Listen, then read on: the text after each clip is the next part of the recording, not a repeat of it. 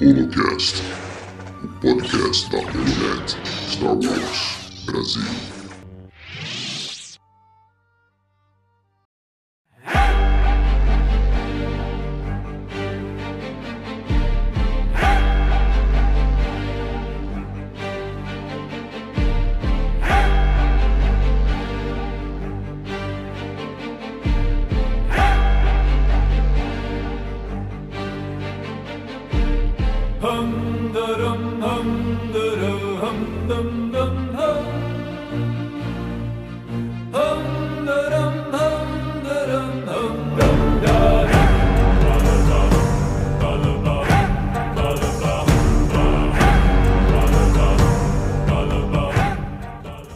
Dia, boa tarde, boa noite para você que nos está nos ouvindo para mais um episódio do Holocast, o terceiro dessa nova temporada, onde nós comentamos, analisamos, conversamos sobre a série O Livro de Boba Fett. Agora no terceiro episódio, um episódio um pouco mais curto, diferente do segundo, que foi ali de cerca de 50, de 50 minutos. E aqui eu estou na presença dos meus três amigos de sempre, João Marinho, Bom dia, boa tarde, boa noite para quem nos ouve. Mais um episódio aí. Nesse, confesso que não, não, não fiquei tão empolgado quanto nos outros dois, mas ainda assim acho eu um, é, que um, um episódio de transição bom, que algumas coisas foram estabelecidas aí. Acredito que principalmente os vilões da série, a gente vai discorrer sobre isso durante aqui a nossa conversa.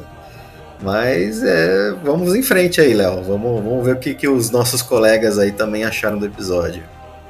Vamos lá, João. Além dele está aqui o Julião, criador de Porgs, vai comentar um pouco sobre a nova gangue do Boba Fett, né? O Bom dia, boa tarde, boa noite, pessoal. Um prazer estar de novo aqui com vocês, João, Léo, Tom. Foi um episódio bom, assim, gostei do episódio. Claro, é, para mim, particularmente, não superou o segundo, que foi perfeito em muitos sentidos. Mas, assim, já deu o tom do que vai vir pela frente agora. E é um episódio bem interessante, uma coisa bem assim. Bem, foi um episódio divertido. Teve muitas coisas assim que acrescentaram para a história, teve algumas coisas interessantes também de easter eggs. Vai ser um prazer conversar com vocês sobre o assunto. E aí, Tom, o que você acha que esse episódio vai reverberar na força? Aliás, boa noite, cara. Boa noite, boa tarde e bom dia para todos que estão nos ouvindo. Eu novamente estamos aqui para falar sobre a palavra do nosso querido Boba Fett, nosso senhor.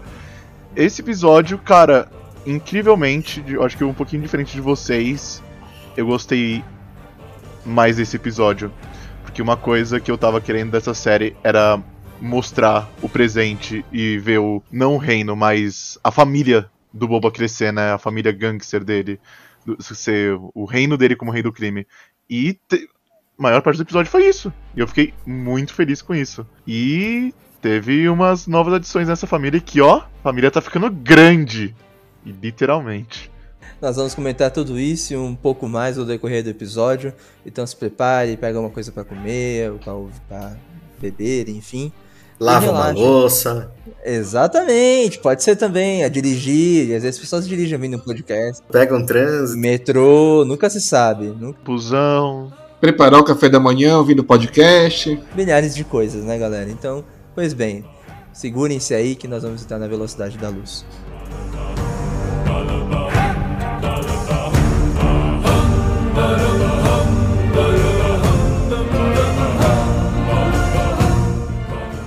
Pois bem, gente, como vocês estavam comentando no início do podcast, esse episódio é um episódio mais de transição, mais curto, como eu cheguei a comentar, ali com os 30 minutos dele, mas por conta que ali está deixando arredondado algumas coisas, ou começando a arredondar algumas coisas vão acontecer na série. A primeira questão que eu queria levantar para vocês é. O Boba vai começar a adicionar mais pessoas na série, no grupo dele, perdão, durante a série? Porque ali no começo do episódio, tentando resolver uma situação ali, digamos, comercial, envolvendo a água ali daquele comerciante, ele acaba adicionando é, cinco pessoas, se não me engano, ao grupo dele, que seriam meio que ciborgues. Primeira vez que eu vejo ciborgue em Star Wars, não lembro se o João pode refrescar minha memória. Que vão acrescentar, vão ali adicionar a, a família do Boba Fett, vamos colocar assim, já que é uma máfia, enfim. E que eles logo aceitam Pra mim essa adição foi bacana, mas ao mesmo tempo levantou um pouco de dúvidas com relação. Por que logo de cara adicionar esse tipo de pessoas ao grupo? Então, são sete pessoas e eles já apareceram antes, tipo, esse tipo de pessoa antes. O que eu acho, pelo menos, porque vendo eles eu lembro dele. Que eles são basicamente o mesmo tipo de pessoa do que aquele caçador de recompensas, né, João? Ai, toda vez eu esqueço o nome Toda dele. vez. O Exterminador do Futuro. O Exterminador, o T-1000, o T-1000 de Star É, o Wars. T-1000.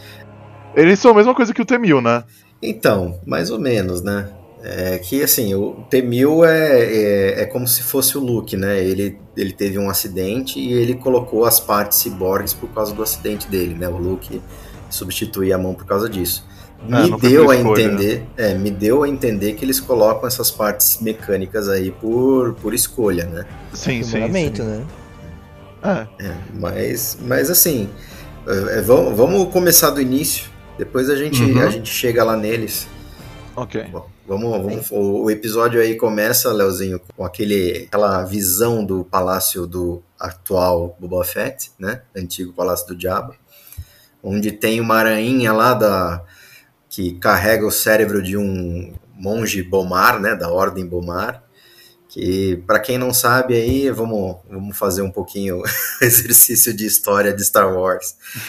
São os monges de uma ordem, né? Que é, esse palácio do Jabba, ele era dessa ordem Bomar, né? Antes do Jabba se estabelecer lá. E ele tinham esses monges. E o que, que esses monges fizeram, né? Na, na sua religião lá, para alcançar a luz, para alcançar, vamos dizer assim, o nirvana deles, né? Eles entendiam que eles tinham que se desfazer de seus corpos terrestres. Então eles colocavam seus cérebros aí imersos num líquido que deixavam a consciência deles é, viva para sempre. E para se loco- lo- locomover, eles precisavam dessas de- desses robôs aí, aranhas aí. Então, acreditem ou não, aquelas aranhas estão vivas, né? E o cérebro é que comanda elas, né? São os monge bomares ali que o, o Jabba permitiu que eles continuassem ocupando o palácio enquanto ele depois que ele tomou posse do local e ao que tudo indica, né, parece que o Boba Fett mantém a, tradi- a tradição aí. Bizarro, bizarro demais. Eu achei super interessante quando descobri isso, porque quando eu li a primeira vez, eu fiquei assim, caramba, os caras realmente abdicaram pra ficar zanzando por aí. João, eles têm controle da aranha ou eles ficam realmente zanzando? Não, eles têm controle da aranha, é como se É uma conexão neural, no caso.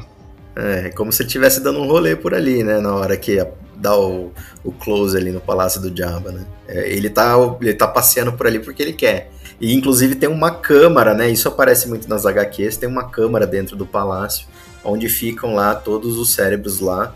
Não tem aranhas para todos os cérebros, então assim, quando um quer dar um rolê, ele tem que Fazer a troca lá. é, fazer a troca, fazer com que a aranha vá lá e coloque o, o cérebrozinho daquele que quer dar um- uma passeada pelo local. O mundo bizarro de Star Wars. Tá vendo, gente? Quem, pra quem reclamou do lagartinho dar uma brisa, Star Wars tem coisa bem mais estranha. Não, isso é realmente o fundo das HQs de Star Wars, né? Com certeza. Deve ser até anterior, enfim. O João consegue falar melhor.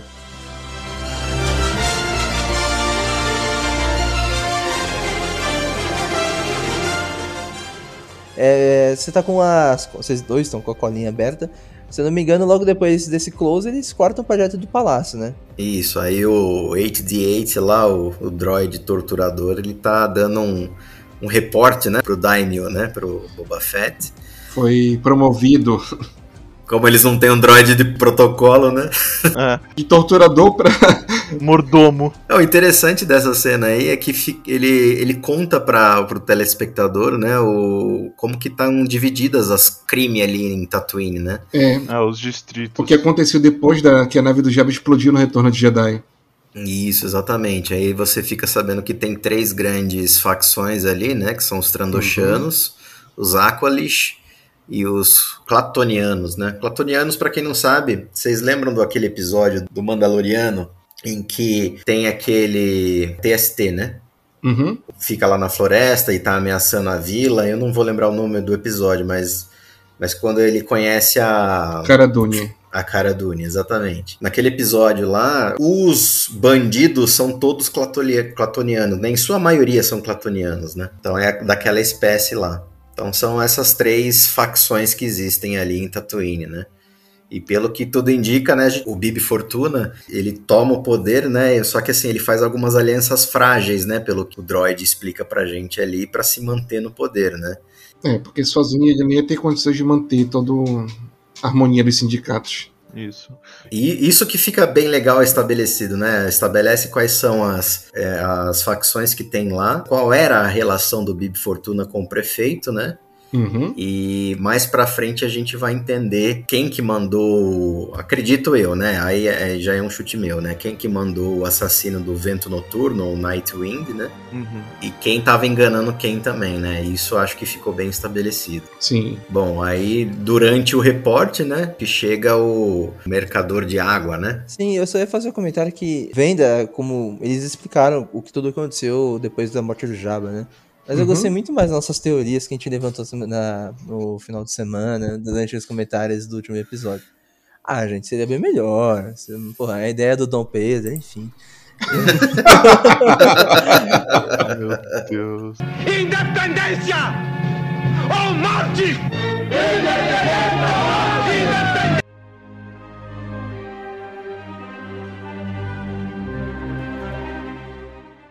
Não, mas ó, aí fica um. Depois, quando chegar na parte dos gêmeos lá, né? Do, e do Black Chrysanthemum, é, a gente especula mais sobre isso, né? Uhum. Mas não sei, dá a entender que o filho do Jabba já era também, né? É. Será que ele tava dentro da barcaça? Assim, como a série ainda tá no começo, talvez aconteça um outro. Eu tô sentindo que essa série vai ter muitas reviravoltas em cima de reviravoltas. Eu- mas eu espero que essas reviravoltas não sejam, tipo, daquelas, aqueles filmes D, sabe? Tipo, ah, mas eu não esperava por essa, ah, mas eu tenho tal carta na manga, enfim. Realmente espero que não. Por conta que ela tá seguindo uma linha linear, né? Tipo, os acontecimentos vão seguindo. Entretanto, a gente veio de, do outro episódio do prefeito acusando os The Hutt. E os The Hutt agora acusando o prefeito.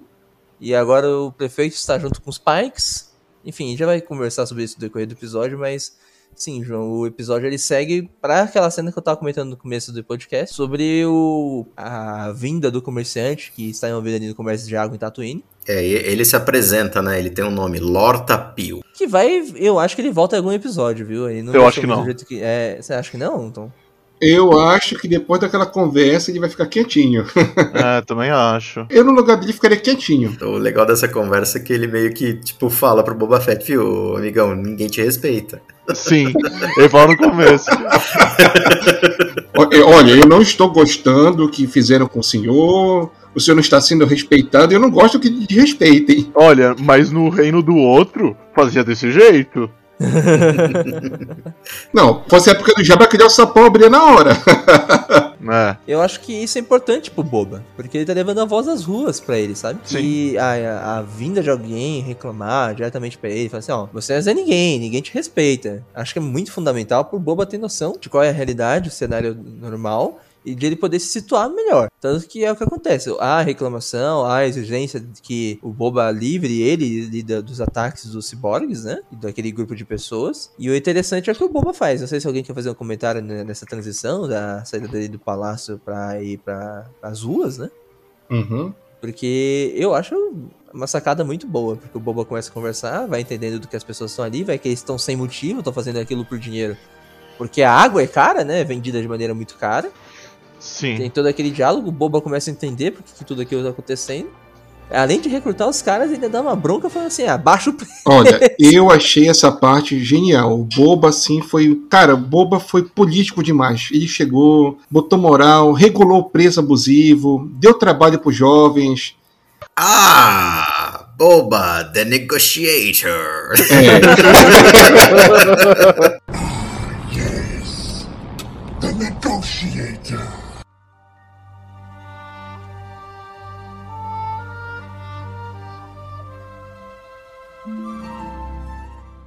o cara, o cara em pouco tempo de, de como daimyo já deu emprego pra juventude, já deu salário pros caras, Já chegou e falou: esse teu preço tá muito caro essa tua água, baixa o preço aí. Tipo assim, dando a entender que se ele continuar cobrando caro, ele vai vender lá pra Mos Eisley. O que eu achei brilhante dessa passagem aí é o seguinte, né? Ele, ele não tá desconfiado de nada, ele simplesmente quer resolver o problema, né? O cara foi lá, Uhum. reclamou que ele tá sendo roubado. Ó, se você tá sobre a proteção do Daimyo e se você pagou o tributo, e na verdade o cara fala pra ele, né?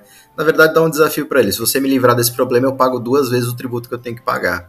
Então ele fala: Bom, beleza, você tá sobre a minha proteção, eu vou lá resolver o seu problema. Na hora que ele conversa com os, o- a gangue da lambreta, vamos falar assim, né? Gangue da Lã. Na garupa da lambreta. Ou você pode chamar eles de personagem do Cyberpunk, né? Que eles são todos bugadinhos, tem a lambreta bugada. Isso. Os cyberpunks da lambreta. Wake the fuck up, samurai. We have a city to burn.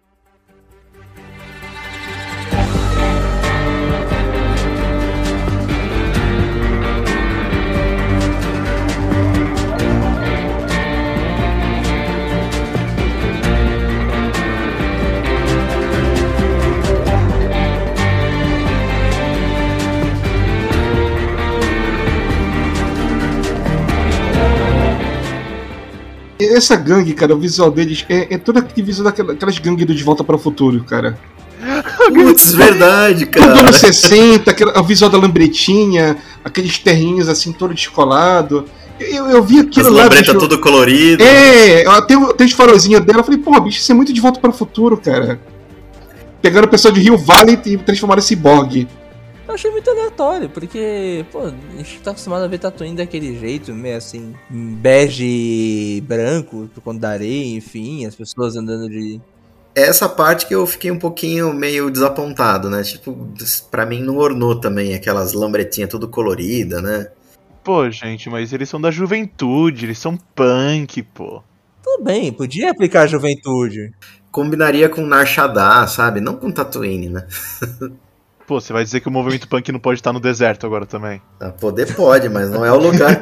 não, não é um lugar propício, né? Pô, cara, existe uma, tra- uma, uma tradição lá. É, não tô falando que tem que seguir ela 100%, mas essa inspiração, ela que vai derramar inspiração pra outras questões que vão modificar ela com o decorrer do tempo. É, eu achei que não ornou, achei, achei um pouquinho brega, mas beleza, eu passo o pano. Eu aceito, mas ainda fico olhando com uma cara estranha. Eu, eu, eu gostei. eu- diferente do João, eu gostei do episódio. Gostei do episódio porque ele estabelece algumas coisas. Aqui ele não tem tanta ação e ele é uma é um episódio de transição, não sei, né? Não, não acontece assim, nossa, nada muito super ultra, só Impactante. Exato, ele só estabelece algumas coisas que estavam faltando estabelecer. Vai preparando o terreno para o que a gente vai ver mais à frente. Exatamente, ele não é um episódio ruim, pelo contrário, gostei, ele é um episódio bom. Mas ele não foi tão bom quanto os outros dois, na minha opinião, entendeu? Dos três que passaram até agora, pra mim foi o mais fraquinho. Mas continua, João. A intervenção lá do Boba, depois que ele conversou com a juventude da Lambreta lá. É, depois que ele conversa com os lambretas cyberpunks lá, ele fica sabendo, né, o que realmente tá acontecendo. O cara tá cobrando muito caro pela água, então ele resolve três problemas com uma tacada só. Qual é o problema, né? Ele fala assim: ah, era pra vocês estarem no distrito dos trabalhadores. Ela fala, mas não tem trabalho. E por que vocês estão roubando água? Porque a água tá cara. Eu não consigo trabalhar e comprar água. Ele entende que o cara tá sendo abusivo, aí ele resolve os três problemas. Ele manda o cara baixar o preço, ele emprega os outros, porque ele tava precisando de gente, né?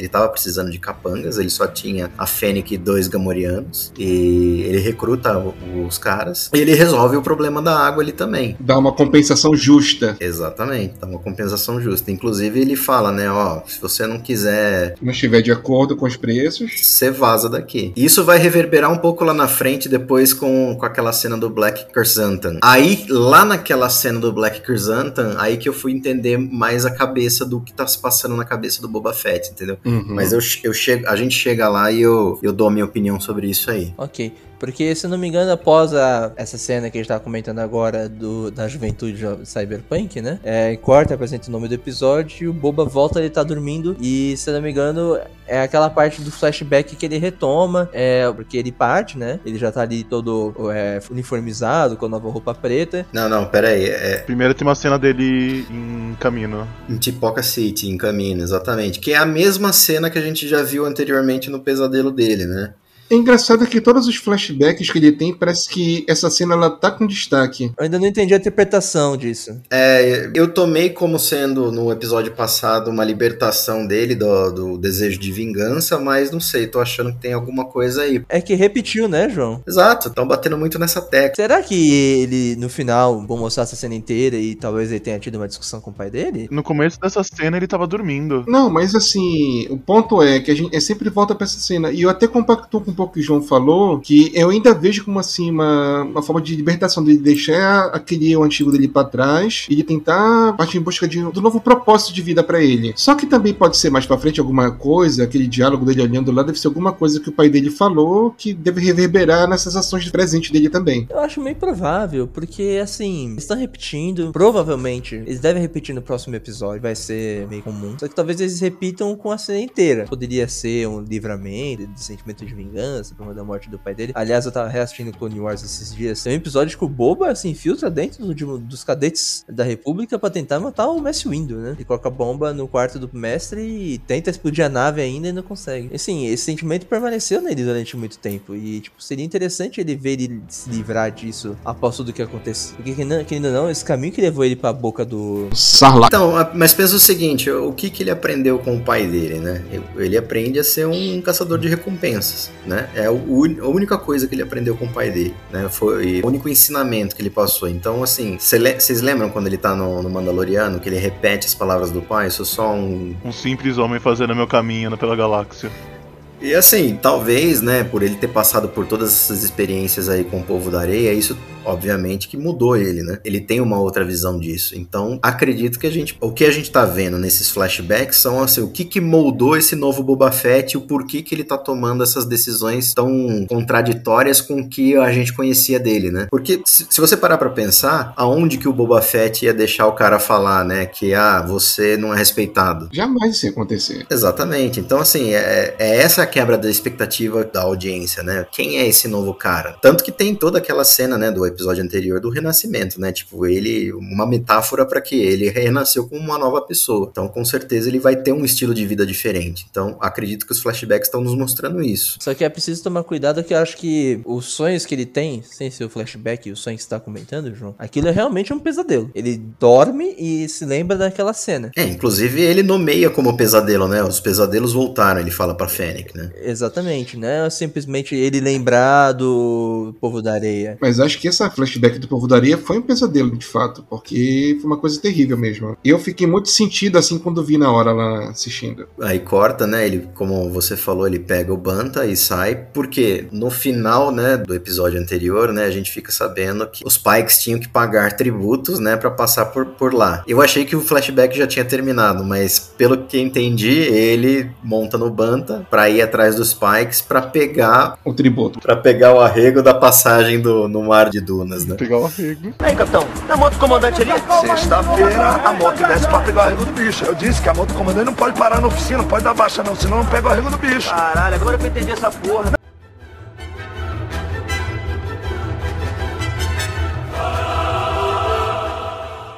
Aí ele vai até ele vai até onde? Vai até Mos Eisley. Aí, cara, eu achei muito legal que ele chega bem na hora que estão colocando aqueles capacetes de Stormtroopers que a gente vê acho que no primeiro episódio do Mandaloriano, né? E uma coisa interessante, vocês viram quem tava caminhando lá atrás? Exatamente, é isso que eu ia falar. O Tom, o Tom falou assim, acho que a, a mecânica pode voltar, né? A Pelimoto, né? Aí o Léo até tirou um sarro dele na, Eu tirei também. no episódio passado.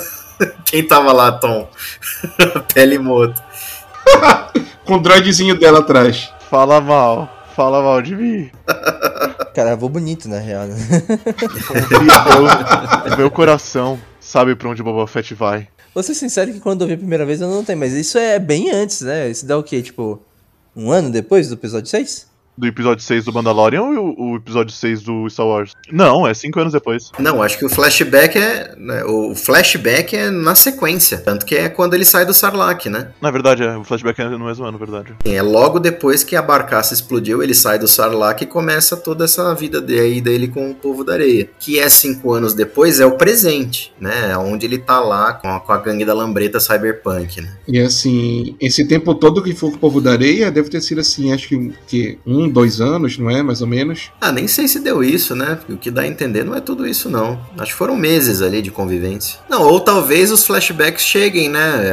Se passem durante os cinco anos em que ele ficou até o Mandaloriano e, a gente, e ele, ele vai acabar lá quando ele conhece a Fennec, não sei. Eu acho que a ideia do João é interessante, acho que é capaz de acontecer isso, porque aí já faz, já junto, junto o útil ao agradável, né? Eu acho legal isso, mas isso me dá más memórias porque foi a mesma coisa com o Arrow. Calma, jovem, calma.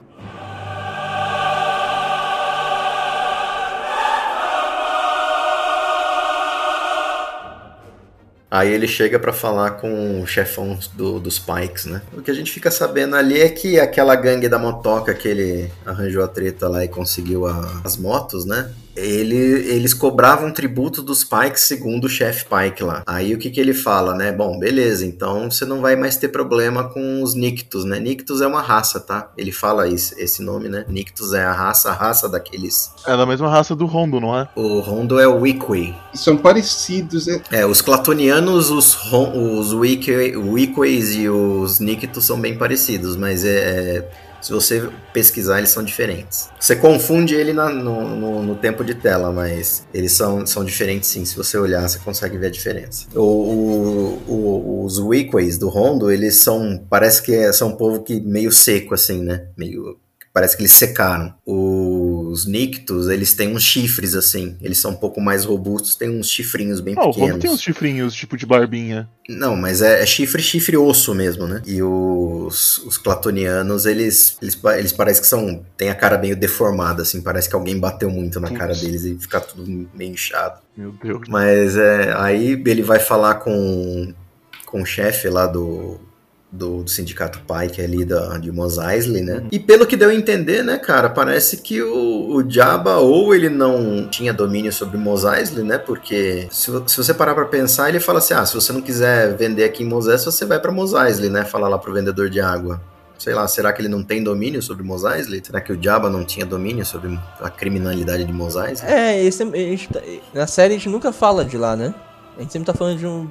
Eu acho que Mosaic é um lugar tão ruim pra vendas que, tipo assim, ah, vai pra lá com melhores vendedores de água também. Então, o que, fica, o que é interessante desse diálogo que ele tem com o chefe Pike ali é que a gente fica sabendo, né, do, do acordo que tinha com os Nictus e que, de que o Boba vai atrás dos Nictus, né? que é um acordo, né? É, isso não aparece. Aí ele, ele volta, né, depois do diálogo. Ele, e aí ele tem o momento momento Luke Skywalker. Será, será que isso é meio é meio rima com Ah, eu acho que é. Eu acho que todo mundo do Star Wars. Eu tenho que entender a rima inteira, mas geralmente sempre tem alguém que tem que fazer esse processo, né, João? Eu não sei se eles fazem aleatoriamente. Porque, assim, tipo, se você parar pra pensar, né, falando lá do, do Joseph Campbell, né, o, como que é o, o nome da, da obra do Joseph Campbell? Alguém lembra? Da Jornada do Herói? Ah, o Jornada do Herói? Sim. É, é o, é o Poder do Mito? Não sei como que é o nome. Jornada do Herói é, o- é a estrutura de roteiro, mas o livro dele mesmo, O Herói de Mil Faces, O Poder do Mito, É o Poder do Mito, eu acho. Mas é, é que assim, cara, sei lá, eu, eu olhei isso, né, porque ele vê a, a fumacinha, né, e aí ele sai correndo e vê que a tribo dele, né, foi toda dizimada, inclusive aquela criança, né, e é- a gente fica sabendo isso porque ele pega os gaff sticks e dentro dos gaff sticks que ele coloca lá na, na de corpos é o, o da criança. Isso até matou a minha teoria que eu tava tendo. A minha teoria era que, tipo, tava tendo esse flashback do passado e do, do, do passado e voltando pro presente.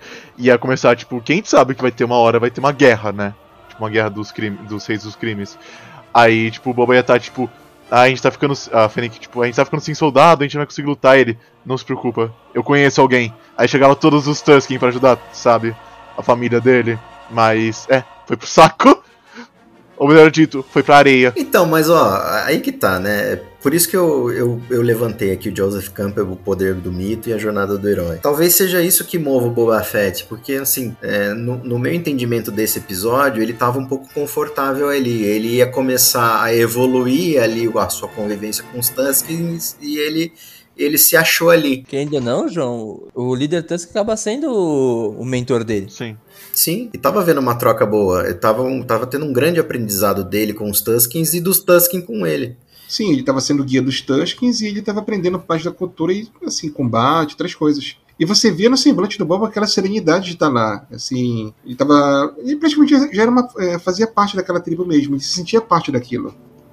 Então, e aonde que eu quero chegar? A morte da tribo pela gangue das, do, das Subbikes, né? Pode ter sido aí o chamado do herói, né? Vamos dizer assim, né? Que conforme o poder do mito do Joseph Campbell, para quem não conhece, é o herói sempre ele tá relutante em sair dali porque ele tá confortável com aquela situação, acontece alguma coisa. No caso do Luke Skywalker é a morte da, da do, dos seus tios, né?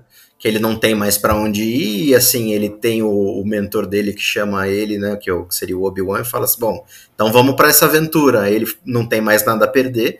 A mesma coisa com o Boba Fett, né? Ele não tem mais nada a perder.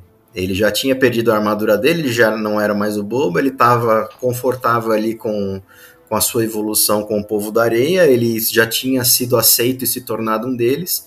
Aí acontece o chamado do herói, né? Ele, a própria gangue dizima a, a tribo dele e ele é obrigado a sair, é o chamado para aventura, né? É, mas é um pouquinho diferente, tipo, é, que a estrutura do, da jornada do herói ela é, tipo, pulou uns passos, que nem o Léo falou mesmo, que, tipo, ele nega o chamado, aí depois ele tem esse evento de transformação que ele vai. Mas tá diferente isso, porque, imagina, beleza, o Boba foi, entrou lá na, na tribo, entrou na sua zona confortável. Então, mas a negação dele não era ele querendo fugir sempre? Mas, diferente da Jornada do Herói, ela é imutável, sabe? Jornada do Herói, você segue passo por passo como Star Wars e outros mil filmes de fantasia e épicos, etc, etc. Ela não se muda, sabe? E isso tá diferente, porque ele não teve, tipo, um chamado aventura. Assim, vamos dizer assim. Porque imagina, teve o trem, beleza, mas ele já tava na... Ele foi assim como ele chegou na sua zona confortável. E ele não se recusou. Eu tinha um argumento para falar para você, mas eu esqueci qual filme que tem uma jornada do herói, mas ele não usa ela inteira. Tipo, ela é uma meia jornada. Por exemplo, tem uma, uma estrutura de roteiro de um, de um escritor, de um roteirista famoso também, que é o. Acho que é o. Ah, esqueci o nome dele. É o, acho que é Dan, é Dan Snyder. É o criador do Rick Morty e do Community. Vocês devem conhecer as séries. Então, ele, o, ele tem uma estrutura de roteiro dele que qual é? É o, literalmente o oposto da jornada do herói. Começa tranquilo, e vai pra desgraça, mas um, no sentido cômico. Porque ele usa aquilo ali para causar discórdia na vida dos personagens, mas no sentido cômico e no final eles não aprendem nada. Porque é o oposto da jornada do herói. Ele usa isso. Aí nisso aqui do Boba é, é com certeza inspirado na jornada do herói, porque, né, estamos em Tatooine, matou a família de alguém e ele vai atrás da sua aventura. Claro, mas está faltando alguns passos, mas ainda é. Só temos que saber qual vai ser a suposta aventura. Tipo, tá, ele vai atrás dos Pikes. Mas o que mais? Não, ele não vai atrás dos Pikes, né? Ele vai atrás da gangue. É, na gangue, na gangue dos motoqueiros. Sim, ele vai atrás deles. E mas tipo uma coisa importante também da jornada do herói é o Elixir. Qual o Elixir que ele vai trazer? Se não tem para onde ele retornar. Talvez a gente esteja viajando porque a gente tá esquecendo da Slave One. E a gente tá esquecendo que a casa dele, a, a, casa dele mesmo. Será que tudo isso não motivou ele a querer se tornar senhor doutrina e botar ordem no planeta lá? É, pensa o seguinte: a, a evolução que ele teve ali dentro do, do povo da areia foi ali que ele aprendeu o respeito. Que não, não adiantava o que ele fizesse, ele, ele agiu com violência, ele tentou. Só que assim, a hora que ele agiu e ganhou o respeito de todo mundo ele se viu livre. Ele poderia ter saído dali. Ele poderia ter, ter ido, mas ele, ele decide ficar ali. Entendeu? Então, assim, ele vê que o respeito é maior do que o medo, é maior do que a violência. Pelo menos para mim, né? Essa é a interpretação que eu tô tendo da série até, até o momento. Então, assim, eu acho que ele fala assim, poxa, eu posso aplicar isso, né? E como eu tô em Tatooine, eu, eu sei lá, talvez ele faça isso em tributo ao que o, ele aprendeu ao povo da areia, ou tal, talvez para tentar ajudar quem tá ali. Eu acho que é, é mais alguma coisa moldando esse novo Boba Fett, né? Bem, acho que a questão realmente fica nessa. É, eu só queria fazer o último comentário antes de prosseguir aqui. É, o, o Tom falou de Elixir, mas talvez o retornar dele na série, nesse pelo menos no flashback, seja voltar para caminho, Tom. Ou talvez na própria série. A série tá insistindo mu- muito no, no fator caminho, sabe? Sempre um flashback começa dele na chuva, em caminho, o pai dele partindo, ele olhando pro espelho. Querendo ou não, ele nasceu lá. Ele nasceu em Tatooine. Ele pode ter, tipo, ter tido tudo em Tatooine. Mas trazer o Elixir de volta, ou seja o que ele for aconteceu com ele no passado, talvez seja não tenha não tenha terminado, sabe, Tom? Talvez ainda esteja em processo. Eu acho que não é à toa. Talvez possa haver um retorno para a cidade de, de Camino, onde a gente conhece. Mas apesar que a gente sabe que ela tá destruída né, agora, né? Por conta do da Bad Batch.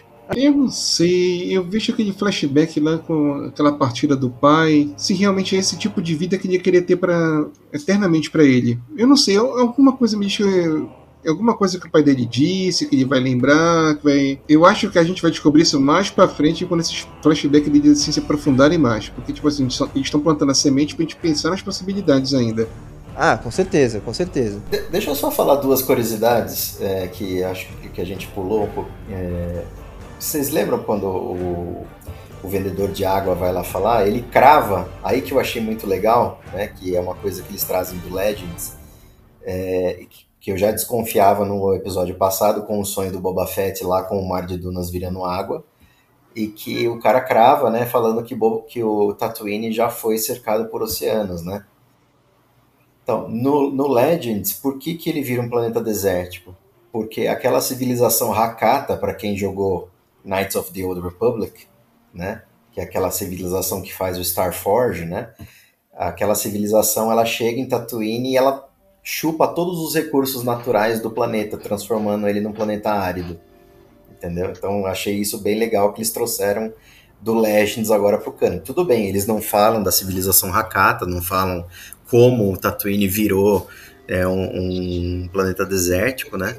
Mas pelo menos eles estabelecem que Tatooine uma vez foi coberto de oceanos, e isso já é um indício que eles vão retom podem retomar essa história, né, no, no cânone mais uma vez. E é mais uma vez aquela questão, João, desculpa interromper. O Boba nasceu num planeta coberto de água. E ele está presente agora no planeta coberto de areia, que era coberto de água. Tem alguma coisa nisso, sabe? É, não é possível. Tem que ter algum espelho em relação a isso. É, eu acho que a, que a, a lembrança dele ali em Tipoca City pode reverberar lá na frente sim. Né, porque eles estão batendo muito nessa tela, como a gente já falou anteriormente. Eu, eu vou além da lembrança. Eu acho que existe algo maior. Eu não sei indicar qual caminho, até porque nossas teorias estão caindo muito fácil. O que é bom, o que é bom, né? Porque só a gente é surpreendido. Exatamente, exatamente, exatamente. Sim. Então, o que eu queria trazer aqui também é que quando ele termina o flashback dele, da seguinte forma, né? Ele, ele vê lá a- a- o símbolo, né? Que eles pintam na- nas tendas das, da, da vila que foi queimada, né? Foi dizimada.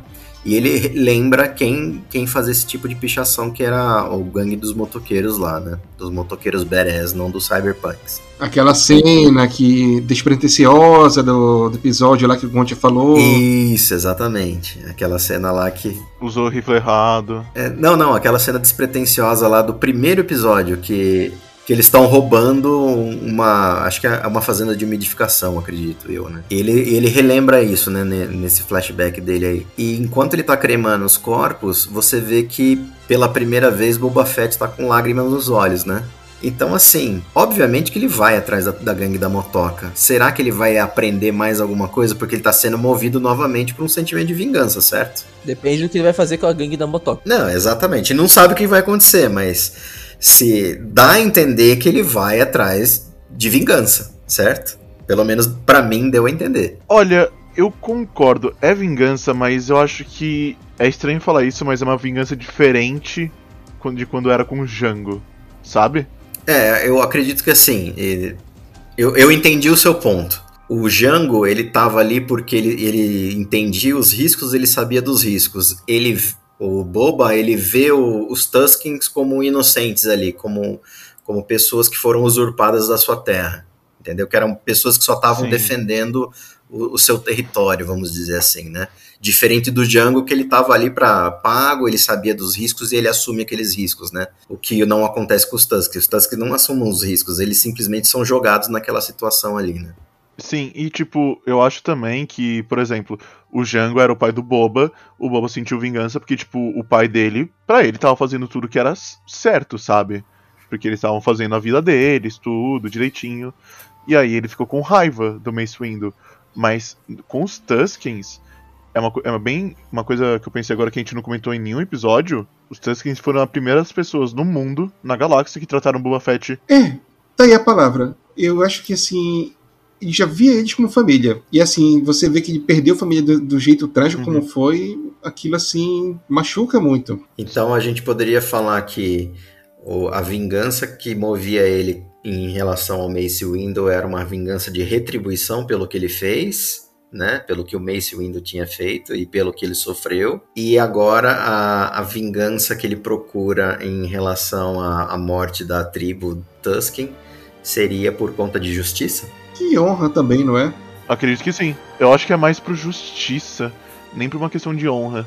Porque eu acho que, como a gente sempre fala que é ir pra origem, tipo, a fonte do Star Wars, eu acho que vai muito pra coisa de cowboy, sabe? Tipo, aquela coisa clássica, tipo, ah, eu fui pra cidade comprar água pra minha fazenda, cheguei na minha fazenda e minha família tá morta.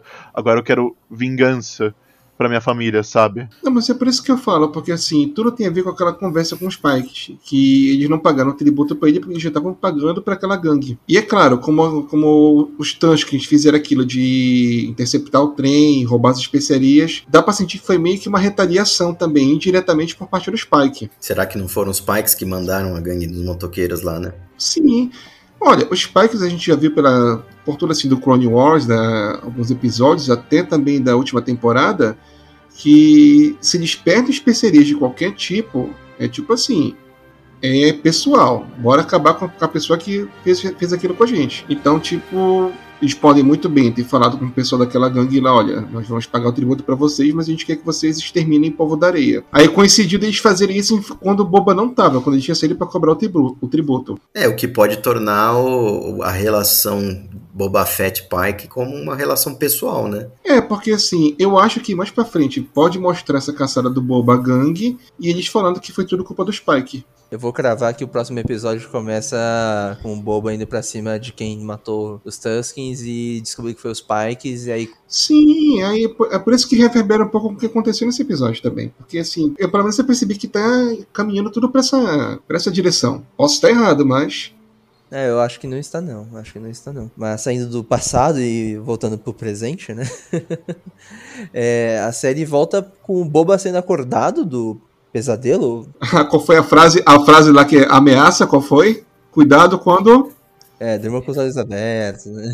Cuidado quando você for dormir. Cuidado ao dormir, caçador de recompensas.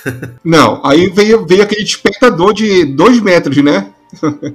Despertador de dois metros pelo. E olha só, cara, não sei se aconteceu com vocês, mas pra mim, assim, a, a transição foi, foi para mim foi brilhante, porque assim, eu esperava que o flashback continuasse. E ele realmente é cortado ali. Por que, que ele é cortado? Porque o cara é acordado de sopetão, cara. Eu achei sensacional a transição, cara.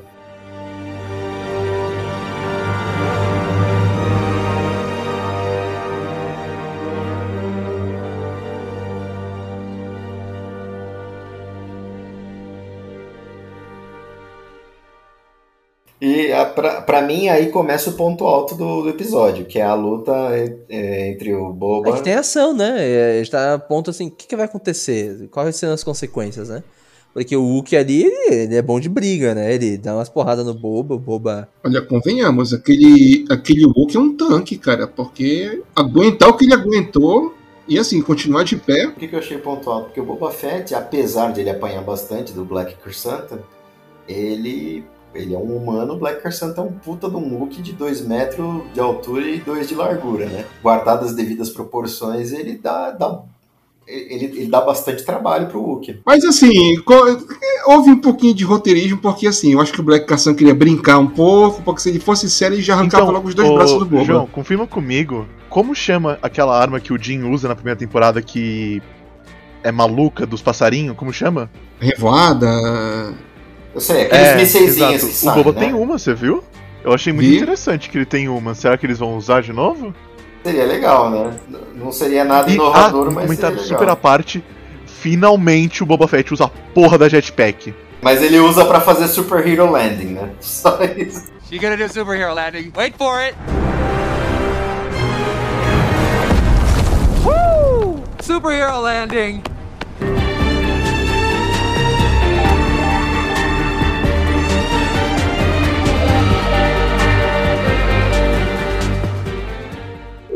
Uma dúvida, fugindo completamente do assunto agora, uma dúvida. Retorna.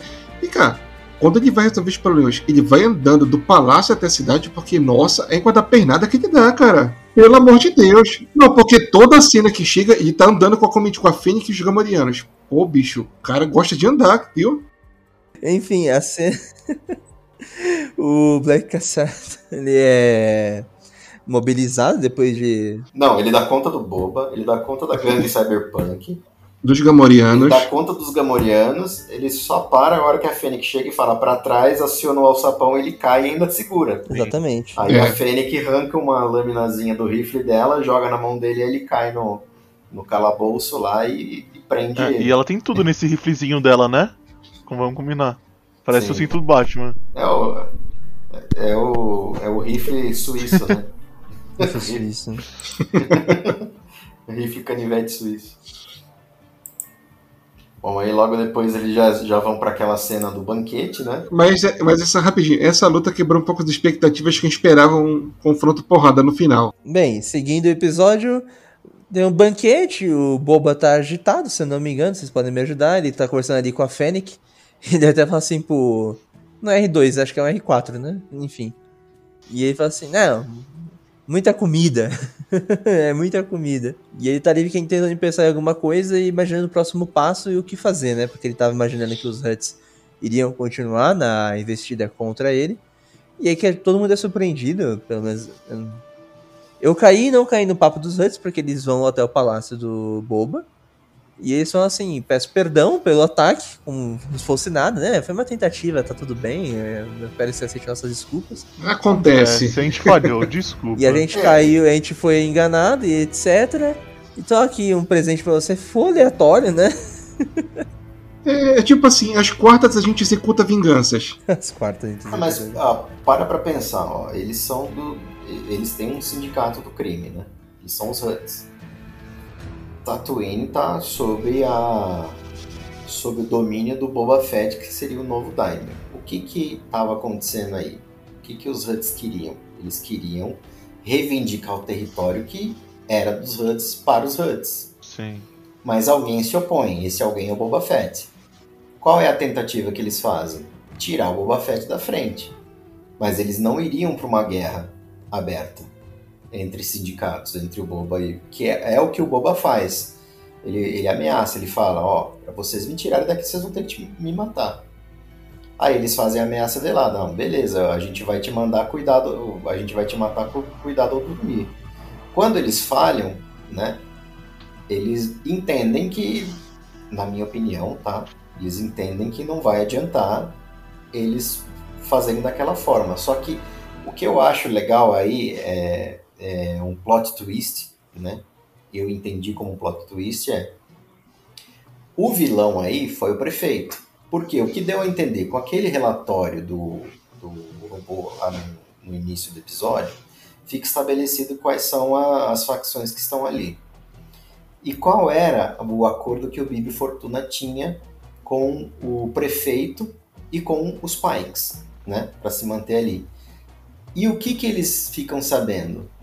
Que o prefeito, ele, é, num acordo com os Pikes, assim que o Bibi Fortuna morre, ele promete que a- o- o- os domínios que é, uma vez foram do Jabba seriam do- dos Pikes, entendeu? Então, o que, que ele arma? Ele arma essa arapuca entre o Boba Fett e, o, e os Huts, porque o Boba Fett não estava no plano dos, do- nos planos do prefeito. Para ver é, quem, é, se ele conseguia se livrar de um dos dois, entendeu? Para ele poder cumprir o, o, o trato que ele fez com os Pikes. Como não dá certo, o prefeito foge e pede, deve pedir arrego lá para os Pikes, certo? E, o, e os Huts se dão conta disso e falam assim, ó, a gente assume que a gente mandou sim o Black Chrysanthemum, né, para te matar. Como não deu certo, ó, derramamento de sangue é ruim para os negócios, eles sempre falam isso, né? Aí, em tributo a você aqui, ó, a gente não vai mais mais tretar com você, a gente vai para Naruto, a gente tem bastante assunto pendente lá em Naruto e vamos deixar um rancor aqui de, de tributo para você.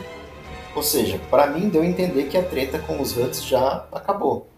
Porque agora, agora nessa cena que se definem os vilões. Quem são os vilões? Os pais. É o prefeito, é o prefeito e os Pikes, né? Uhum. Uma pena, vai, gente. Eu- Seria bacana que a série envolvesse os Huts de uma certa forma.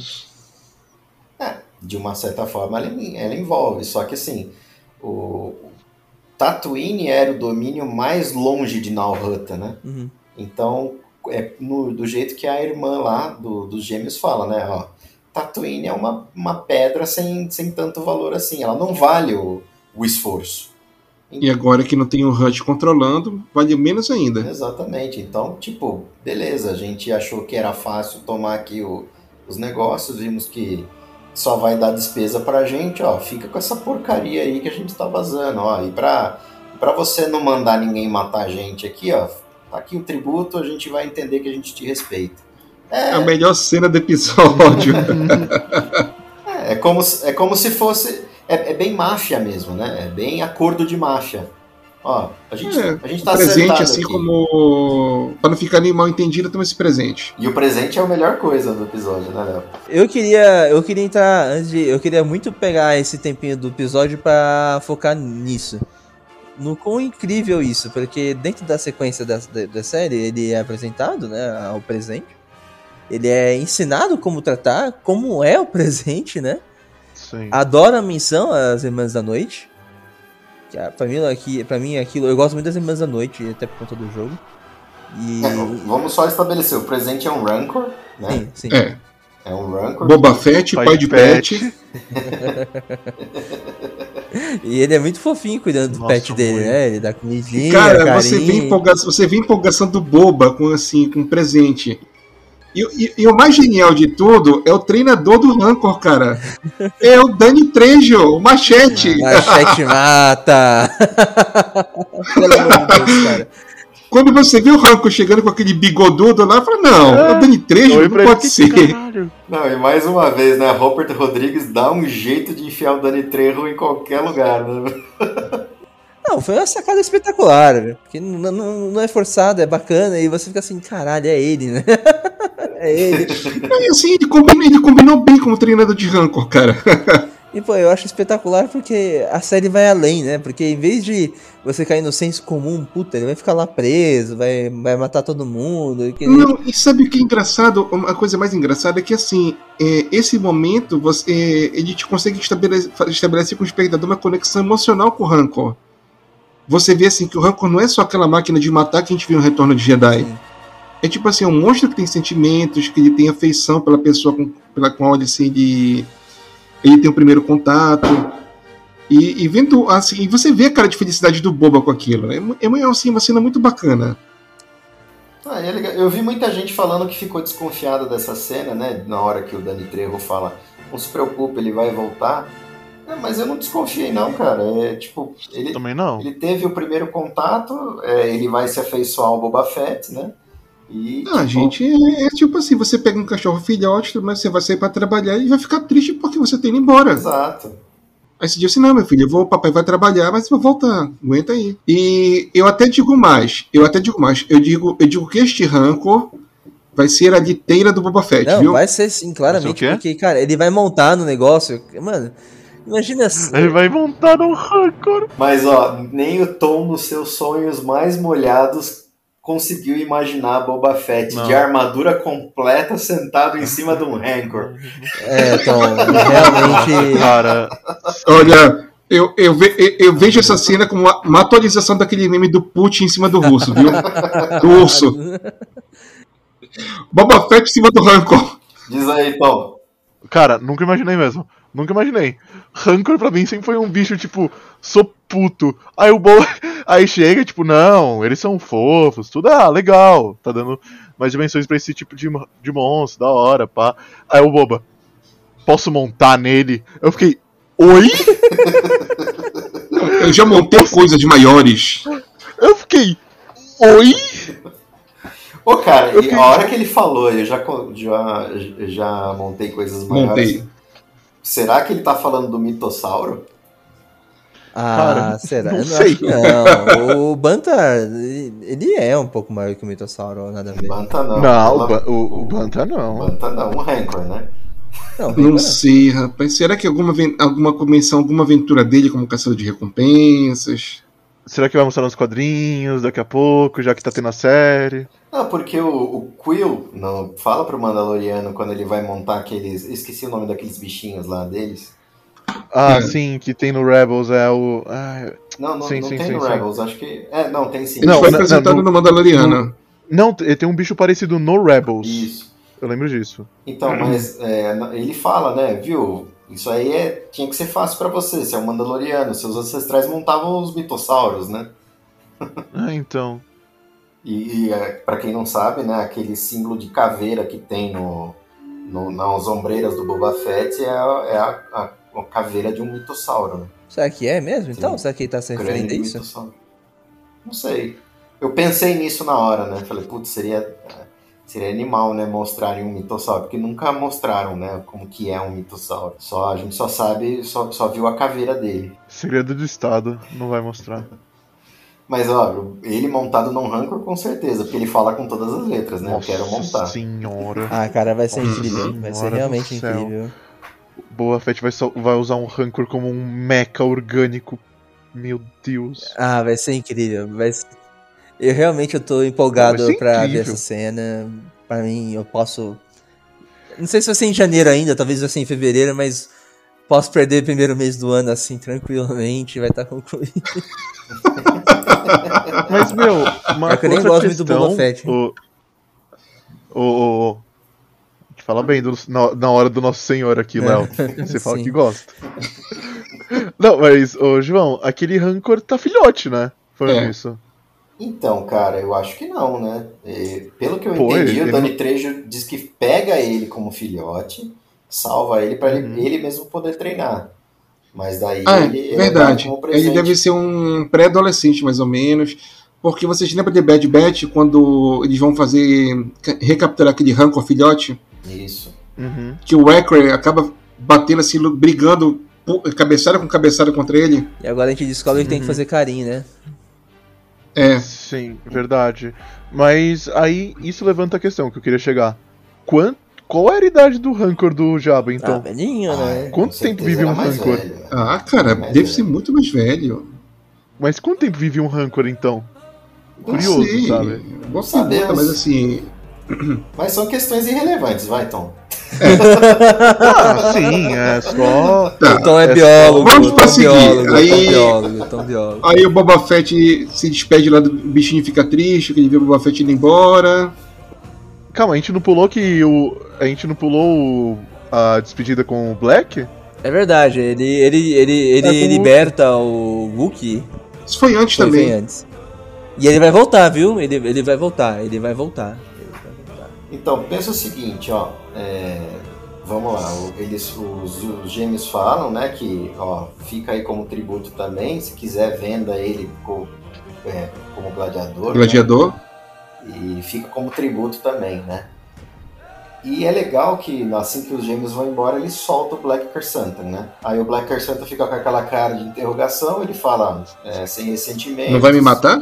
Não, sem ressentimentos, são apenas negócios. E tome um conceito de caçador de recompensa, né? De ex-caçador de recompensa. É, não se envolve mais com esse tipo de gente porque é furada, né?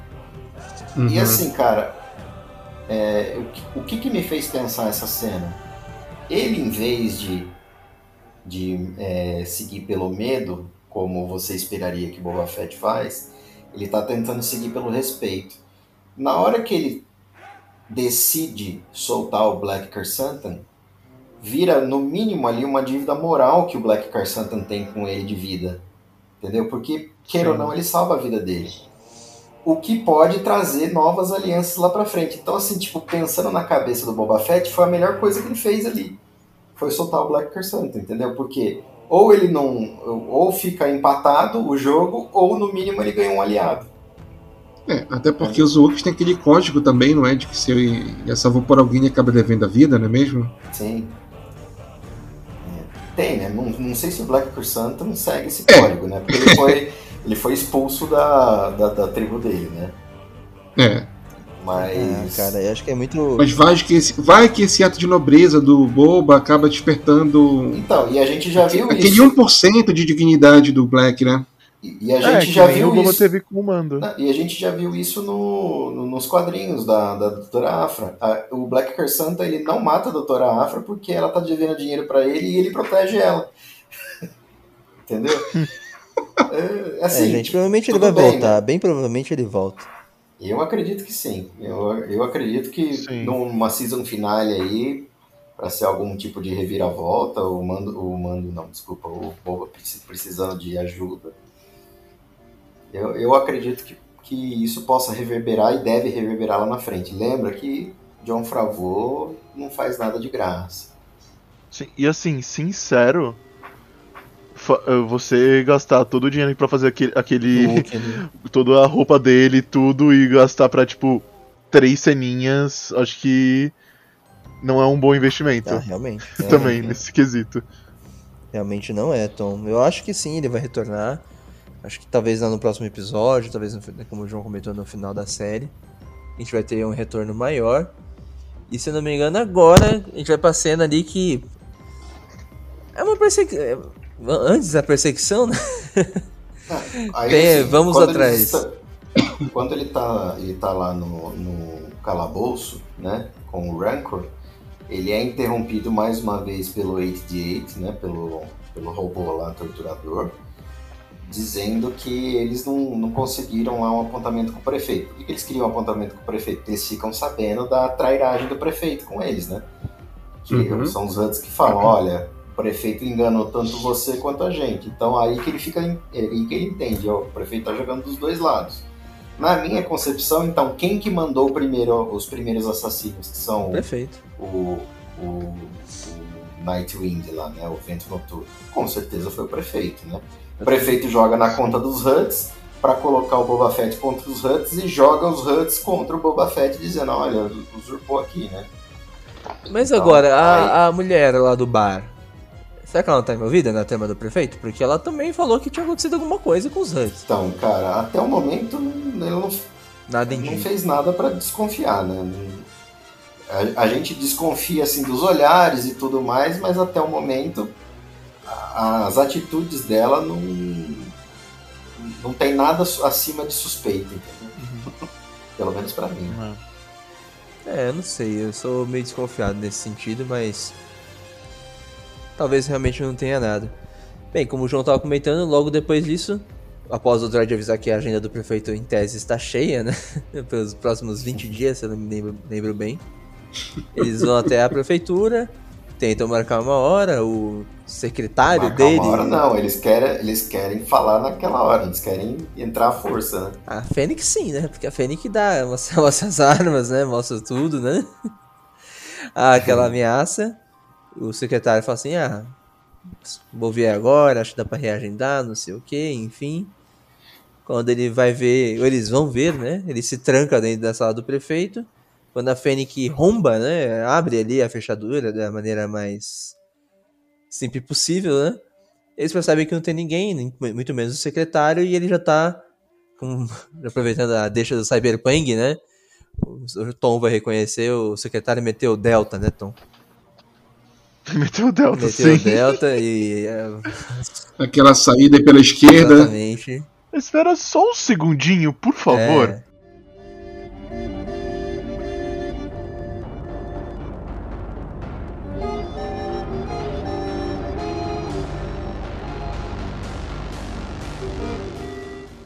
Uma coisa que eu esqueci de comentar, finalmente apareceu a menina do braço de vermelho, João. Sim, Sim. A menina que apareceu no teaser. É. E Então, agora tinha- começa a cena assim que pelo que eu vi no Twitter, foi um pouco controverso, porque alguns gostaram, outros não. Que a perseguição ao prefeito. Ah, cara, de particularmente eu achei a perseguição mais lenta do, do planeta, né, cara? Tipo, sei lá, não, não, não, E- não dá a sensação de, de rapidez ali dos speeders. né? Não, é isso que eu senti também. Apesar de serem speeders, só que assim, parecia muito lento. E até a própria é, speeder do prefeito também. Então foi aí que, a- aí que eu me decepcionei, né? Falei, poxa, Ficou assim, legal, tudo mais, mas você não tem aquela. Não passa aquela. aquela sensação de que tá uma perseguição rápida, uma fuga. Parece que assim, eles vão indo devagarinho. é, deu um. Aí que eu me decepcionei, porque, sei lá. As lambretinhas não são tão melhor. potentes, só são, só são visual a lambretinha mesmo. Ah, nem o speeder, né? Nem o speeder do, do majordomo lá do, do prefeito. Eu acho que o prefeito não sabe nem pilotar aquilo, ele pegou por medo mesmo e foi pisando de qualquer jeito lá. Uhum. Então, mas eu achei muito lento, né? Sei lá, não. Ficou. Sei lá, pelo menos a. a... A sensação que passa é de, de lentidão, né? De deles estarem bem lentos, né? Pra mim foi assim, eu senti que não. Não ficou uma perseguição assim tão crível. Não, porque assim, pensa o seguinte, ó, perseguição com os sweep bikes, né, com, com speeder bikes. Aquela perseguição lá no, do Retorno de Jedi na floresta. Pô, aquilo lá, tipo, passa uma puta de uma sensação de rapidez, né, cara? De qualquer esbarrinho que você der ali, você, você já era. Podiam ter feito alguma coisa nesse sentido aqui, né? Ainda que fosse dentro da cidade, mas, poxa, Não, o máximo que foi foram as barracas de fruta só e, e olhe lá. É, ficou meio piegas, eu achei. o que eu achei legal é que mostra, assim, a utilidade do, das próteses deles, né? Sim, Nem tem um cara com pé que tem pelo um- menos fez sentido as próteses, não ficou só uma coisa visual, Eu- cosmética. eu- quando eles apareceram, eu achei que a prótese era o menor problema. Pra mim, o maior problema sempre foi a bike. Sendo bem sincero com vocês. É, e assim, eles investiram mais no visual da bike e esqueceram da potência. É, a- o visual da bike. Não só da bike, o, de- o deles também. pô. Eu acho que, a, que a- é tudo 50 cilindradas, por isso que não foi rápido. Ah, e é meio cara. caído o visual também. Sei lá, pra mim é, né? Tipo, sei lá, uma bike de cada cor, né? Ficou muito brega. não Eles sei. foram É mal. por isso que eu falo mal, que ficou uma perseguição daquele estilo de Volta para o Futuro. É, exatamente. Eles foram muito mal nessa daí. Realmente. O Julião acertou em cheio, hein? Perseguição de volta para o futuro. Tá mais pra comédia do que pra ação, né? É, a ação tá presente ali, a tensão tá no ar, mas você olha assim, ah. Sabe? A, a ação tá presente, a tensão deveria estar, mas ela não passa a sensação porque, tipo, não tem velocidade ali, sei lá, é te pelo menos me tirou da, da imersão do, do episódio, essa falta de velocidade ali. Se fosse lá. o Bobo e a Fênix ainda atrás deles, acho que teria acabado bem. Acho que nessa sensação toda que vocês estão tendo, a gente não estaria nem. É verdade, é verdade. Ou ao menos fosse o speeder tradicional que a gente tá conhecendo, sabe? Pô, cara, é sei lá. Que viagem que. Não sei, faltou, faltou produção aí, sei lá. Eu, Não, eu- faltou alguém naquela famosa reunião, é reunião de pauta de jornal, eu tenho experiência. Ele fala assim, porra, vocês não estão vendo que essa merda não vai funcionar do jeito que vocês estão. Tá ligado? Não, eu fico imaginando a rainha da produção. Ah, vamos bolar umas speeders baseadas nas lambretas dos anos 60. Bora botar aí que vai sucesso. Não, e põe uma de cada E cor, uma que, de cada ser, cor. que vai ser legal. Uma azul anil aí, uma vermelha. Pô, vai ser sucesso, cara. Vai ser sucesso. Todo mundo vai lembrar do Greasy. Só faltava Olha. chamar Mo- Moisés de Rio Valley. Deus do céu. Ah, então, desculpa. Eu, eu gosto do episódio Olha. como você gosta, mas é ridículo, cara. Cara, é tipo. Eu vou ser. Eu vou ser. Incrivelmente, eu posso ser o suspeito pra tudo quando a gente fala sobre essa série, mas. Eu vou ser neutro. Não achei nada ruim, nada bom. Só foi tipo uma você achou perseguição. que é, assim, sabe? é... Que negócio, né? Comeu o negócio, sentiu lá, é... Não tá com muita intenção, tá sabe vendo? Tá beber do água? ponto. É que nem aquele churrasco é ao ponto, né? É, é que nem beber água também, sabe? É insípido, Bebi, é insípido água. inodoro. É água. É, você bebeu água. Depende. Vai caminhar um dia de caminhando em Tatuíne e bebe uma água pra te ver só. Aí também, É, é. mas, Não, mas- mas incolor também não é, viu, Tom? Porque tem quatro cores, pelo menos, ali, aquelas lambretas. É uma água com corante, água com corante, água com corante. Olha, e se eu falar pra você que eu sou daltônico? água com corante, água com corante. Não, mas vocês não entenderam. Tipo, cara, tipo, eu não achei que. Tipo, pensando agora que vocês falaram. Sim, talvez não teve, tipo, uma representação correta de velocidade que tem normalmente em perseguições de speeders. Mas também tem que considerar que, tipo. Assim, que eu me lembre, não teve nenhuma perseguição. Tirando o, do fiasco do episódio 8, não teve nenhuma perseguição dentro de uma cidade no Star Wars com speeder que não seja em, crua, em croissant. Croissant. Sei lá, agora eu tô pensando no pão. Croissant. Tava pensando no, no pão agora. Que não, seja, que não seja com espaço ilimitado, sabe? Eu não lembro de nenhuma perseguição, tipo, em coisa live action, pelo menos. Tipo, talvez eles não. Literalmente não conseguiam fazer uma perseguição mais rápida por conta disso, sabe? Concordo, Aí, concordo com você, menos na parte do episódio 8. Uhum. Não, é que aquilo ali não é um speeder, né? É um bicho que atravessa a parede, aí meio que foda-se as regras, Sim. entendeu? Mas, É, tipo. um, é- é um cavalo de corrida. É, É tipo, um mano. super enfim. hiper desenvolvido, né? Mas de qualquer forma, eu acho que foi neutro. Eu acho que não teve por causa de limitações do mundo real. O Tom Mas. tá bebendo uma água lá do lado Eu- dele agora, certeza. Não, pior que eu não tô. Pior que eu não tô. Mas eu acho que assim, continuando, eu acho que tipo as coisas que aconteceram durante a corrida foram legais, tipo as lambretas, tipo quando tombou ali, ia, ia tombar a primeira lambreta, eu pensei, bem, acabou, um já foi. Mas não, a lambreta continuou voando. E eu fiquei tipo, Eu me senti no filme do Power Rangers, cara. Eu me senti no filme do Power Rangers lá, aqueles lá do comecinho, quando a gente tinha uns 5 anos, que puxava lá do, no final do...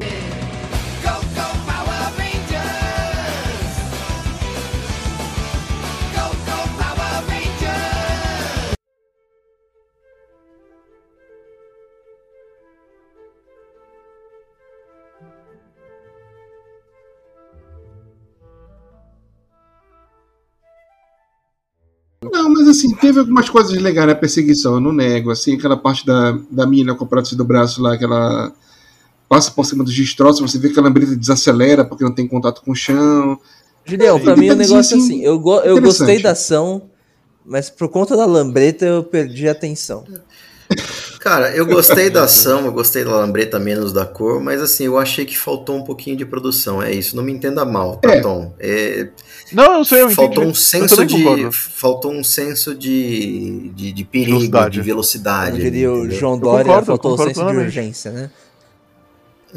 Eu acho que o maior senso de urgência do episódio foi aquela, aquele robozinho que atravessou correndo lá com os dois, can os dois aliens cantores lá. É, os Mas dois então, eu quero saber, eles, eles, eles falaram, vamos entrar no meio ou eles tentaram, atra- eles tentaram atravessar? Parecia que eles se tacaram no meio. Não, eles mandaram o robô parar lá, retornar, o robô, ah, foda-se, vou atravessar.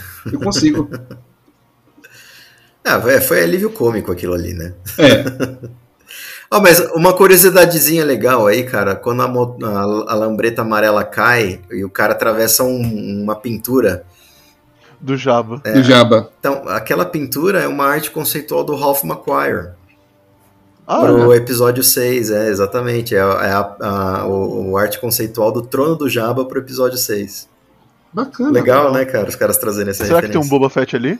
Eu não vi. Será que tinha um Boba Fett ali? Não, não tem um Boba Fett ali. Tem, Oh. tem um, um Weequay, tem um o Bibi Fortuna, né, falando no ouvido, um Gamoriano na frente dele, aquele é, um, como que é, Quackey Monkey, né, que é aquele macaquinho Uhum. chato, e tem aquele, eu esqueci o nome daquela espécie que, que vive em Moncala junto com os, os, os, os Mon Calamari. Com. Ah, eu, eu tô ligado, Eu mas eu não lembro, nem lembro como falar, mas eu lembro que eles existem. Sim. Eu sempre confundo com o Weequay o nome deles. Não Squarren. Tem um Quarren ali. Bom, é só título de curiosidade mesmo. É uma arte conceitual do, do Ralph McQuire que o cara atravessa ali.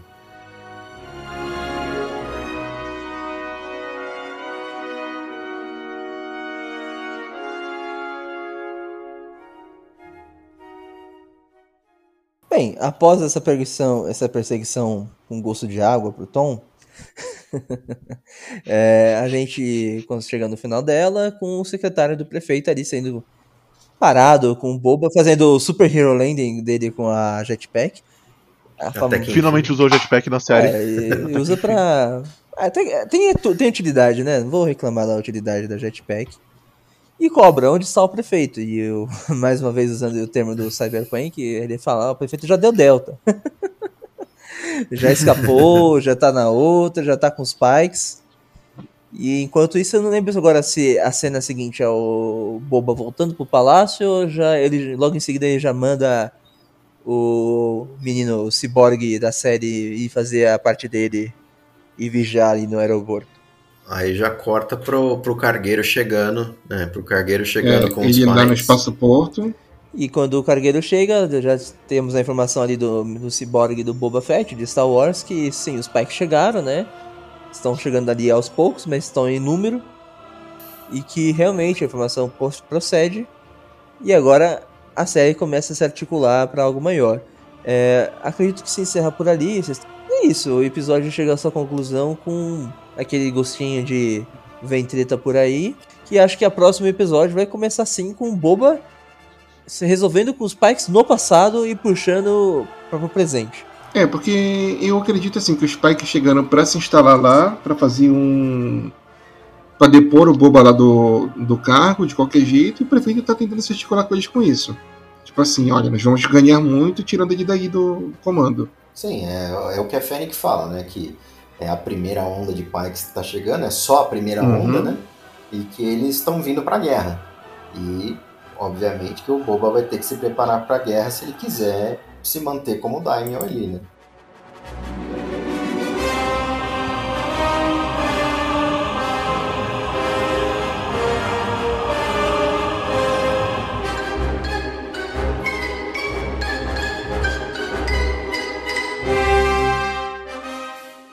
Já, já chegamos no terreno de especulações para os próximos episódios, Léo?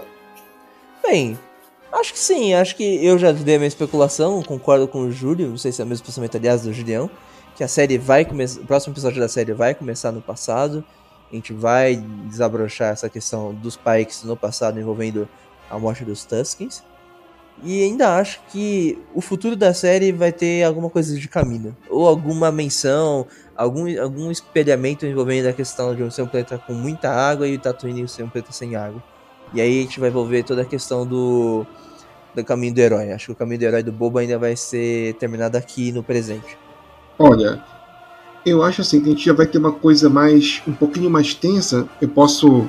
Vocês autorizam a falar o título do próximo episódio? Opa, Diga lá. aí. O, bom, até agora o título do episódio 4 é Campo de Batalha. Será que vai ter uma guerra ou vai se articular um campo de batalha para essa futura guerra? Eu acho que vai levantar o campo de batalha. Não acho que vai ter tanta tensão, não. Acho que vai ser. Se nesse episódio já foi um pouco mais parado, esse episódio acho que vai ser mais parado ainda. Eu acho que vai ser assim uma, um episódio mais com uma guerra fria por enquanto. Talvez, talvez. Eu imagino que vai ser algo assim mais posicionar as peças. Uhum. E aí sim vai, vai ter embate. Olha, do jeito que está indo, eu acho que pode. Eu concordo que eu acho que vai ser mais uma coisa de preparação mesmo, mas nós sabemos que todas as guerras começam por causa de um estopim. Vamos matar a Pode ter uma primeira luta que. É. Sabe, que nem tipo a morte do. Do. Ai, qual o nome do. Ai, eu ia falar a metáfora. Enfim, o príncipe da Áustria.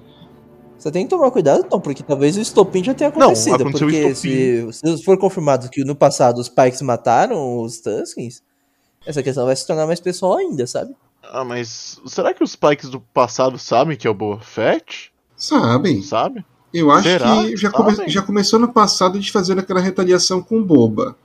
E agora que eles descobriram que depois que é, ele matou o Bibi Fortuna e ele se declarou como Daimyo, eles falaram, bom, gente tem que dar um cabo nisso, né? Mas, Julião. Tipo, o Boba não tirava roupa, basicamente. Sabe como eles sabem que ele é o Boba sem a roupa? Bom, feito conhecido, Será? com Eu não certeza. sei. Eu não sei. Eu acho que vai ter um estopim. Olha, eu já acho, entrando aqui na- no, meu, no, meu, no meu ramo de especulações, eu acho que assim, no flashback ele vai atrás da, da gangue de motos, porque pra mim isso ficou bem claro lá, que ele porque é, é o que ele, que ele liga, né, na hora que ele vê lá o símbolo na, na barraca queimada. E talvez, não sei se.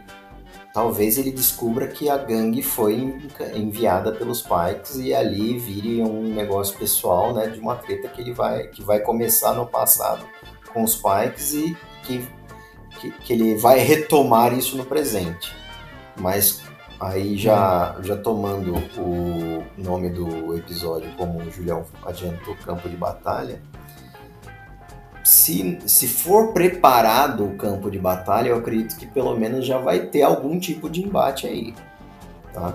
Seja no, no, no, no, no passado, com certeza, né? se tiver um flashback no próximo episódio. E no presente, acredito que pelo menos um início de batalha, um, um início de qualquer coisa. É como o, Tom falou lá, é um estopim que leve a uma batalha maior. Né?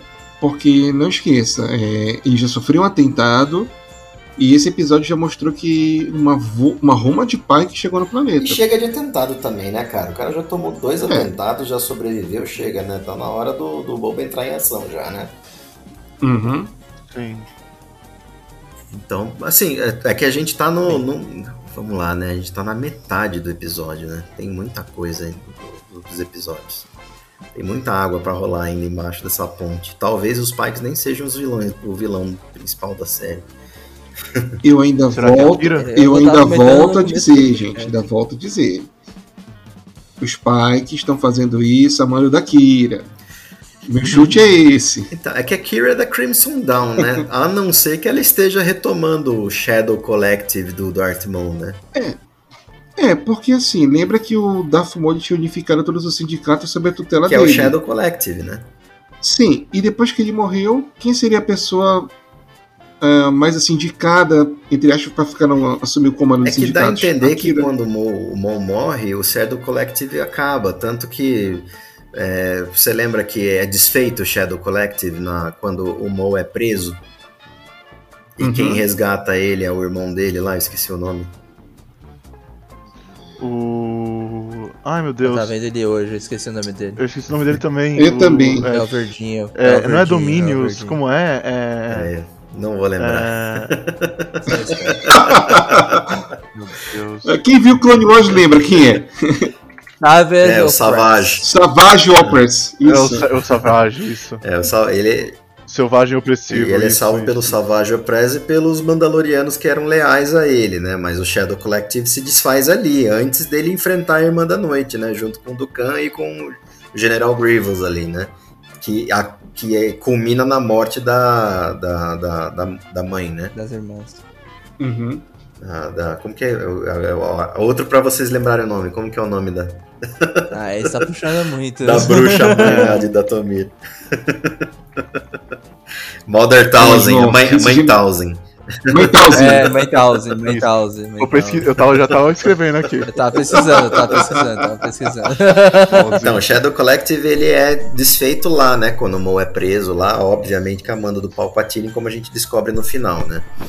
Mas e ele nunca é retomado. Aí é uma surpresa quando a gente vê ele no final do solo lá, a- no comando da Crimson Dawn, que é um sindicato novo que que, que é, acaba por existir ali no, no, no filme do solo, né? Mas, gente, a Kira já não tá velhinha? Hum, é, Oi? não, a- a- não, tá são cinco Não, tá anos, madura. são cinco anos pós Retorno do Jedi. Não, mas ela aparece em solo, né? A gente não sabe o que aconteceu com ela. É, mas solo, sabe? o. Sabe? Ah, deve ter a Talvez mesma não idade do com o episódio 6. Os quadrinhos? Deve- Sim, o devia estar com o quê? uns 30 tempo. anos, mais ou menos? Ah, por aí. 30, 35. 30, 40. Não, 40 não digo, mas por aí. Acho que uns 35 no máximo. É, se ela tem a mesma idade do solo, é, 37, é, 37,5. Se- 37 é por aí. É Akira- entre 35 Akira e 40 deve ter essa anos. idade. 35 e 40 anos, que é a idade do Han Solo lá no final do Retorno de Jedi, né? Ela vai Uhum. ter uns entre 40 e 45 no final aí do durante a série do Boba Fett. Se é que ela vai aparecer, né? É. Mas, o- mas o, É. o interessante é o seguinte, né? Como a gente não sabe o que aconteceu com a Kira, como bem o Tom falou, tá tendo a, a, a Crimson Reign, né? Que é a, a série de quadrinhos da, da Crimson Dawn, liderado pela Kira. E na, na Guerra dos Bounty Hunters, que se passa durante o, a transição entre o Império Contra-Ataque e o Retorno de Jedi, ela rouba o Han Solo, né? Em, congelado em carbonita e faz o leilão lá. Que daí dá todo aquele pau que o Conselho dos Huts é dizimado depois. Sim, por isso que só tem o Jabba no, no Retorno de Jedi. Que o, o alto conselho dos. Eu imaginava que ela gostava do Han ainda. O- Não, mas é, o, o Boba Fett é roubado, né? A Kira rouba o, o, o Han Solo do Boba Fett. E o Boba Fett, pra não ser. Não tomar represálias do Jabba, vai, vai tentar recuperar. É- Essa é a história da guerra dos Bounty Hunters, né? Todo mundo atrás da recompensa que era pra ser entregue pro Jabba. E acho que é possível mesmo porque a série tá dando muita reviravolta. E acho que a reviravolta vai ser aquela. Vai ter que ter a última, né? Eu Espero Olha, que seja algo maior do que apenas os Pikes, né? eu aposto ainda no Cad Bane. né? Eu também. Eu também acho que o Cad Bane vai aparecer justamente por causa daquela declaração do Tamuera Morrison, né? Dizendo que alguns vilões coloridos vão aparecer. Ah, mas apareceu já nesse episódio, João, os, os vilões coloridos, a motinha. Não, Tom, não. Nossa, mas. mas que quebra de expectativa, então. Se foi isso, olha, tirar o chapéu pra quebra de expectativa. Foi. Olha, pelo menos quebrou É, as Thomas. expectativas, né? E é sempre com esse comentário que a gente vai começando a encerrar o podcast, né? Eu acho engraçado que sempre é um comentário meu que vai pro encerramento. É que tu tem o time certo.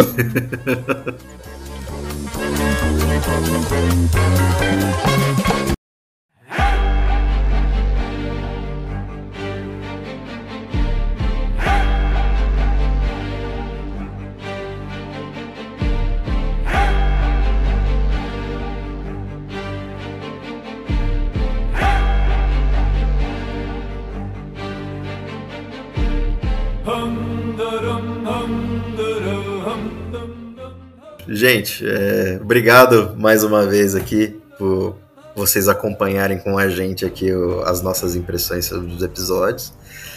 Vamos, a, a intenção é fazer é, essa, esse review aqui dos episódios e das nossas expectativas para os próximos e das nossas impressões da série a cada episódio que for sendo lançado. Por favor, nos acompanhe aí.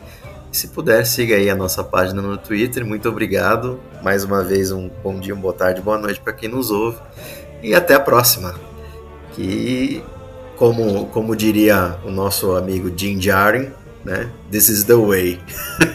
Esse é o caminho, ou como deve ser.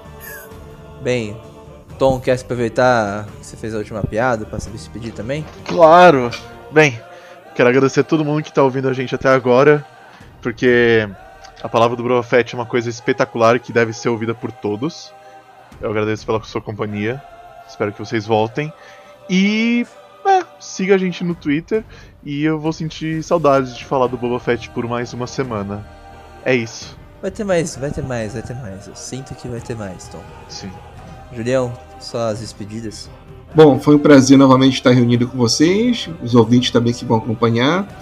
Ah, espero que vocês estejam com expectativa tão alta como a gente tem estado, apesar de alguns momentos ela baixar por algum- algumas partes do episódio, mas assim, ah, acompanhe a gente no Twitter, se quiser deixar alguma pergunta, quiser deixar um comentário para te responder no podcast, a gente vai ter o prazer de responder. E nos veremos na semana que vem, tá? Que a força esteja com todos. E é nesse mesmo sentimento que eu desejo pra vocês um bom dia, boa tarde, boa noite pra quem nos ouviu. Como o Tom falou, nos sigam no Twitter, nossas redes sociais e continue nos acompanhando. Semana que vem tem mais. Esperamos para poder dar novas reviravoltas pra essa história do livro do de Boba Fett. Então é isso. Até mais. Um grande abraço. tchau. tchau. Tchau.